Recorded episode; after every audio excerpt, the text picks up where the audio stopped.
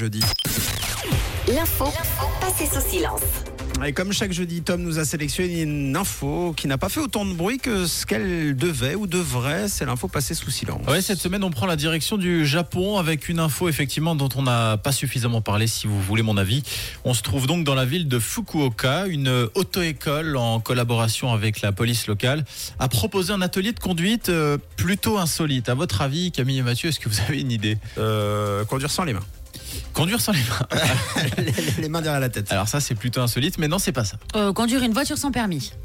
Conduire une voiture sans permis, alors non. Non, Euh. c'est quand même un peu plus foufou. Co- euh, conduire en conduire en dormant. Voilà. Conduire en Pour euh, quand on s'endort. Alors ça, on peut Pour le app- faire avec les voitures euh, qui, non. qui conduisent toutes seules. et- Tesla, mais ah c'est- oui. Euh, non. Euh, Alors, c'est- c'est quelque éviter chose des qui est- obstacles. Non, pardon. Ah, c'est pas mal, pas C'est mal vrai les obstacles. Alors, c'est un obstacle personnel, c'est pas un, obst- un obstacle qu'il y a sur la route. Des voitures de collection. Non, c'est quelque chose qui habituellement est interdit, voiture i- volée. Conduire une illégal. voiture volée.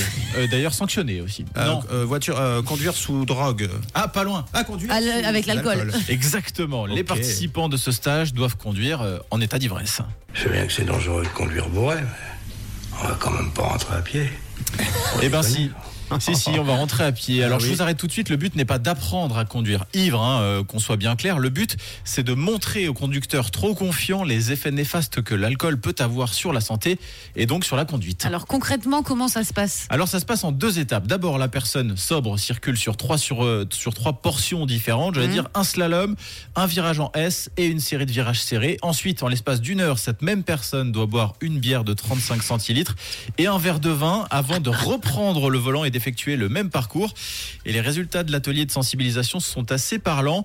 Durant son deuxième passage, la personne sous l'emprise d'alcool a accéléré et ralenti sans raison pendant la ligne droite.